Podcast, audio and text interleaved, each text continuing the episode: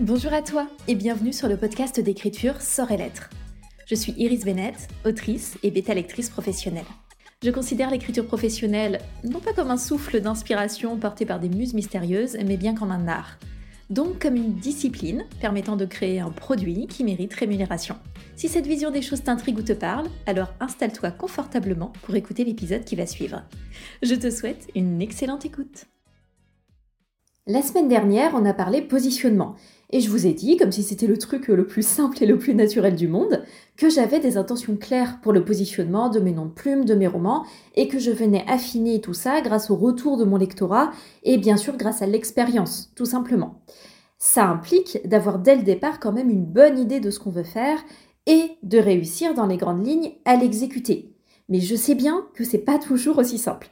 Parfois, on pense écrire dans un certain genre ou un certain sous-genre, on pense donner une certaine tonalité à notre texte, et en fait, on est complètement à côté de la plaque, ça peut arriver. Parfois aussi, on a écrit un roman sans réfléchir en amont, et on n'arrive plus à se rattacher à une catégorie ou à une étiquette. J'en suis consciente parce que je travaille sur des manuscrits d'autoristes qui rencontrent des problèmes plus ou moins importants de positionnement dans le cadre de missions de bêta-lecture professionnelle ou d'autres services qui rentrent dans le, coaching littéraire, type analyse de structure en amont, etc. Et je dois dire que dans 80 à 90% des cas, sans exagérer, le positionnement est à retravailler. Et je prévois donc une section là-dessus dans mes dossiers de synthèse. Il y a même des cas où on me sollicite pour des missions lors des calls découvertes, et en discutant rapidement avec l'auteurice, je m'aperçois que le genre a été mal défini, et qu'en réalité, ce qui s'annonçait comme euh, euh, de la fantaisie euh, finalement n'en est pas. En fait, le véritable genre du roman ne relève pas de mes compétences, et donc je ne donne pas suite à l'appel, je ne propose pas de prestation parce que bah, je ne suis pas la bonne personne pour ce texte, tout simplement. Moi, j'interviens sur l'imaginaire la fantaisie en priorité, la science-fiction, le fantastique, également la romance, sauf certains sous-genres comme l'historique ou la dark que je maîtrise beaucoup moins. Et je travaille sur de la blanche aussi, tout ce qui est tranche de vie et feel good. J'ai toujours des petites exceptions par-ci par-là, mais c'est les grands domaines sur lesquels je travaille. Et comme je sais que la distinction entre bêta lecture bénévole et professionnelle, c'est pas toujours très évident à comprendre, dans cet épisode, je vais vous expliquer comment je travaille pour vous donner des points de repère. Je dois quand même vous prévenir que chaque professionnel a sa façon de travailler, sa méthode, ses livrables, ses zones d'expertise, donc n'imaginez pas évidemment qu'on fait tous et toutes la même chose et de la même façon. Absolument pas. Mais j'espère que ça vous permettra d'y voir plus clair sur ce qu'on peut attendre d'une bêta-lecture professionnelle, notamment si vous avez des besoins bah, par rapport au positionnement ou d'autres sujets un petit peu plus profonds pour votre texte. Avant ça, petit disclaimer, à chaque fois que je parle de mon activité de bêta-lectrice professionnelle, des gens m'écrivent pour me dire waouh, j'ai une révélation, moi aussi je vais faire de la bêta pro, j'adore lire et j'ai envie d'accompagner les gens. S'il vous plaît, je vous le dis avec respect, je vous le dis avec affection, ne m'écrivez pas pour ça. Je ne vais pas vous former à devenir bêta lectrice professionnelle, je vais même pas vous encourager à le faire. Déjà parce que je pense pas que tout le monde soit en mesure de fournir euh, des analyses critiques, pédagogiques, approfondies, honnêtes, bienveillantes, etc. de manuscrits dans un objectif de professionnalisation. De la même façon que euh, pour écrire, tout le monde n'a pas non plus les mêmes aptitudes, les mêmes facilités. Je pense qu'on peut toujours s'améliorer, on peut toujours travailler, on peut toujours se former, mais on a des, capacités euh, dans euh, différents domaines au service de nos métiers. Et on part pas tous avec les mêmes bases. En fait, c'est juste logique. On n'a pas tous et toutes les mêmes personnalités, les mêmes fonctionnements, la même capacité d'analyse dans nos cerveaux, etc. Ensuite, moi, je ne connais pas vos compétences. Il n'y a pas de formation spécifique pour devenir bêta-lectrice professionnelle. Moi, je me base sur mon esprit qui est très analytique et surtout, j'ai de longues années d'expérience euh, en analyse critique, en encadrement, en formation, en management. Voilà. Vous, je ne sais pas quels sont vos points forts et euh, ce n'est pas mon sujet parce que euh, je ne suis pas coach professionnel. Et surtout, moi, je ne conseille pas ce métier. Il est très exigeant. C'est très difficile de lire des manuscrits qui sont dans des états très variables et parfois vraiment durs à lire parfois même quasi incompréhensible. Ça arrive et ça arrive beaucoup plus souvent qu'on l'imagine. Et ça rapporte peu. Moi, je préférerais que vous ayez un boulot plus fluide et que vous gagniez de l'argent. Donc, je ne me vois pas du tout faire la promotion de cette activité. Gardez en tête que mes revenus personnels, ils viennent pas de là. J'accompagne un à trois auteurs, autrices maximum par mois. Et c'est certainement une activité que je vais arrêter courant 2024, voire 2025. Je continuerai à bosser avec des autoristes avec qui j'ai déjà travaillé, mais je ne vais pas faire rentrer des nouveaux ou nouvelles autoristes.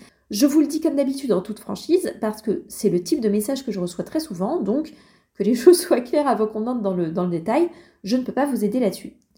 Je vous mets aussi dans les notes de ce podcast le lien d'un épisode qui présente la différence entre bêta lecture et édito parce que non, ce n'est pas la même chose. La bêta lecture vient avant l'édito. Je reviens pas dessus, vu qu'on a déjà un épisode, j'en ai déjà parlé. Alors, quelle est la différence entre la bêta lecture bénévole et la bêta lecture professionnelle? Déjà, évidemment, on ne va pas aller autant dans le détail, l'approfondissement, mais surtout, on ne va pas avoir la même vision à moyen long terme. Qu'est-ce que je fais dans le cadre d'une bêta lecture bénévole? Déjà, j'en fais très peu parce que ça prend du temps, mais j'en fais pour quelques autoristes que je connais bien et dont j'apprécie la plume. Je me lance quasiment jamais dans des bêta lectures bénévoles d'autoristes euh, si j'ai pas pu vérifier un peu la, qualité, la fluidité de leur plume avant, parce que c'est un coup à se retrouver avec des choses vraiment très difficiles sur les bras, soyons honnêtes, et qu'on a déjà un planning très dense, euh, c'est compliqué. Donc, en bêta bénévole, je fais une lecture complète, approfondie, en conditions réelles. Selon l'état du manuscrit, je fais parfois une légère prise de notes à mi-chemin. Je finis, je laisse reposer un peu, et soit je remplis directement le document de retour, si l'autoriste en a prévu un, soit je pose quelques premiers retours dans un document libre, que je fais moi-même donc. Selon les cas, selon la manière dont je peux intervenir sur le texte, je vais effectuer un balayage du texte que j'ai lu. Donc je ne relis pas à proprement parler, hein. euh, c'est une seconde lecture très très rapide, je balaye pour affiner mes retours. Encore une fois, soit le document euh, préparé par la personne va me servir de support ici, soit je vais travailler sur mon document libre pour cette dernière synthèse. Je me concentre sur les incohérences que je relève et les besoins de clarification. Si je vois qu'on est complètement à côté de la plaque en termes des codes du genre, euh, je vais le signaler, mais je ne vais pas m'apesantir là-dessus parce que entre nous, c'est pas mon sujet. Moi, je suis là pour relire le texte, je suis pas là pour driver, euh, coacher la personne pour aller vers la publication. Si j'ai été gênée par certains points, peut-être des points un peu délicats, des sujets sensibles et tout, je vais le préciser de manière très rapide et succincte. Euh, de façon simple. Hein. Euh, j'ai été euh, mal à l'aise quand le personnage a fait ceci ou cela parce que blabla, ou j'ai pas compris la réaction de Machinette parce que juste avant elle a fait ceci cela, ça me paraît pas cohérent. Voilà, je fais simple. Quand il y a énormément d'incohérences, ça peut arriver, je fais parfois une liste à puces et je note tout ce que j'ai relevé. Parfois j'ai une ou deux pages entières d'éléments incohérents, ça arrive. Je note tout ce dont je me souviens de manière très factuelle. Il se trouve que comme j'ai l'habitude, j'ai besoin de très peu prendre de notes pendant ma lecture et je me souviens quand même d'énormément de choses après. Je suis entraînée pour ça. Donc s'il y a vraiment beaucoup à faire, bah je liste de manière vraiment très factuelle et simple à la fin. Je ne fais pas de sermon, je ne fais pas de leçon de vie, je ne fais pas de leçon d'écriture sur 10 pages, je ne fais pas de justification infinie, juste de l'efficacité, du respect, de l'honnêteté en y mettant bien sûr les formes. Pour les autoristes que je connais bien, avec qui j'ai l'habitude de bosser, ça va m'arriver d'assouplir, de personnaliser la façon dont je fais mes retours parce qu'on se connaît. Il y a des gens avec qui on peut rire de tel ou tel point euh, d'une incohérence sur un personnage, par exemple, ça les fait marrer, et au contraire, ça les aide à prendre du recul sur le texte. Il y a des gens, il faut pas faire ça avec eux, ils seraient ultra vexés. Donc toujours faire bien attention à respecter l'autre, et quand on ne sait pas, on essaie d'être aussi neutre que possible par précaution. Je ne fais pas d'annotation du texte et du manuscrit. En général, en bêta lecture, on casse pas mal de choses. Donc pour moi, les annotations n'ont pas d'intérêt. Ça, évidemment, ça dépend de chacun et de chacune. Moi, ça me ferait perdre beaucoup trop de temps dans le processus pour un résultat pas toujours probant et efficace. Par contre, si j'ai très peu de choses à dire sur un texte, c'est excessivement rare, mais c'est une possibilité, alors peut-être que je jugerai les annotations plus utiles parce qu'on sera vraiment sur du détail. Ok, ça c'est mon fonctionnement en bénévole. Qu'est-ce que je fais dans le cadre d'une bêta lecture professionnelle? Déjà, j'ai défini en amont que je suis capable de fournir un retour pertinent à l'auteurice. On a déjà discuté lors du call découverte. J'ai décidé ou non de proposer mes services. On s'est mis d'accord sur la mission. Je parle souvent de bêta lecture, mais il m'arrive régulièrement de proposer autre chose selon les besoins du texte. Donc la bêta lecture, peut être complète, ou ça peut être une bêta lecture partielle, où je lis uniquement le début du roman. Euh, ça peut être une lecture de déblocage, dans ce cas-là, c'est plutôt de l'alpha lecture, mais euh, C'est souvent une partie de texte que l'autoriste a déjà réécrit une ou plusieurs fois avant de se retrouver bloqué et qui a besoin justement soit de se débloquer, de voir ce qui ne va pas, ou de vérifier si l'idée elle a du potentiel. Ça, c'est une, demande très, euh, très fréquente. Je peux aussi travailler sur l'analyse d'un synopsis de travail pour, du coup, c'est un excellent rapport qualité-prix. Ça permet d'identifier un peu les, difficultés par rapport au fait de rentrer dans les codes d'un genre ou d'un sous-genre. Ça permet aussi d'identifier des manques en termes d'enchaînement. Ça permet parfois de trier très rapidement les projets. Ça peut être de l'analyse de structure en amont du document. Là, on va travailler bah, sur la structure à proprement parler, sur les personnages, sur l'intrigue. On va essayer d'anticiper en fait les problèmes au maximum pour partir sur de bonnes bases, euh, bien organiser la suite de l'écriture, etc. Donc ici, je vais parler de bêta lecture uniquement par facilité, mais euh, voilà, je fais toujours attention à personnaliser selon les besoins du texte. On cale un créneau de travail en bonne intelligence. Je dois recevoir le manuscrit date précise. J'organise mon planning par quinzaine. Donc si j'attends un manuscrit en début de mois, il ne faut pas me l'envoyer le 15. Le respect des délais, ça va dans les deux sens. On peut tous et toutes avoir un problème. On peut avoir une galère, on peut tomber malade, on peut avoir un autre trois jours de décalage. Mais au-delà, euh, c'est pas possible dans les prestations pro, sinon tout le planning est foutu. Encore une fois, des exceptions peuvent arriver, mais ça doit être extrêmement rare, sinon ça impacte tout le monde. Donc gardez en tête qu'une prestation encadrée, c'est aussi un tout petit peu moins de souplesse. C'est des délais à respecter de part et d'autre. C'est pareil avec votre graphiste, votre correctrice, bref, tous vos prestataires normalement. Je reçois donc le manuscrit et là il y a pas mal de différences pour moi avec la bêta bénévole. Déjà, je vais faire deux lectures complètes. Je vais lire une première fois sur liseuse, en immersion totale, je me mets vraiment en situation de lecture en conditions réelles. Puis, je vais cogiter sur mon dossier de synthèse, je vais faire des recherches annexes, je vais y revenir juste après, je vais faire ma seconde lecture et là je finis ensuite mon dossier de synthèse et je fais également mes annotations ou alors j'ai déjà fait des annotations que je reporte en fait dans le texte. Quand je suis dans une posture professionnelle, je me demande pas juste si le texte est cohérent. Je me demande s'il y a un public, si le public il sera content. Je me demande comment le texte pourrait être reçu, soit sur le marché numérique en autopublication, soit par une maison d'édition, selon le parcours que vous choisissez et que vous m'avez indiqué en amont pendant le call découverte. Je me projette dans la commercialisation du roman. Donc c'est une vision pour moi très différente beaucoup plus concrète qui va au-delà des qualités littéraires du texte. Ça veut aussi dire que je vais faire bien plus attention à mes biais de perception pour me mettre autant que possible à la place du lectorat cible. C'est des éléments qui vont être transparents dans le dossier de synthèse. Normalement, vous n'allez pas forcément le voir, vous n'allez pas y penser, mais par contre, moi, c'est ce qui guide tout mon travail. C'est aussi pour ça que je suis très vigilante sur les missions que j'accepte ou non, parce que je veux m'assurer de suffisamment bien connaître le marché pour pouvoir apporter cette vision professionnelle, que ce soit suffisamment fiable, aidant, solide. Un dossier de synthèse, ça dépend évidemment du texte, de sa longueur, mais il fait souvent entre 10 et 25 pages selon les cas. À l'intérieur, je prévois différentes sections. Certaines sont fixes, comme le positionnement, ou l'intrigue, ou les personnages, et d'autres vont dépendre du roman et de ses caractéristiques. Entre mes deux lectures, je fais parfois d'autres lectures complémentaires, euh, d'autres romans, des recherches, etc., pour vérifier des points sur un sous-genre ou un trope, par exemple, si je pense que c'est nécessaire pour moi afin de donner la vision la plus fiable possible dans mes retours. Si l'autoriste a déjà publié des romans, je vais souvent aller examiner les fiches produits pour bien comprendre son positionnement existant, son lectorat, je vais regarder les commentaires, je vais vérifier les profils, ainsi de suite.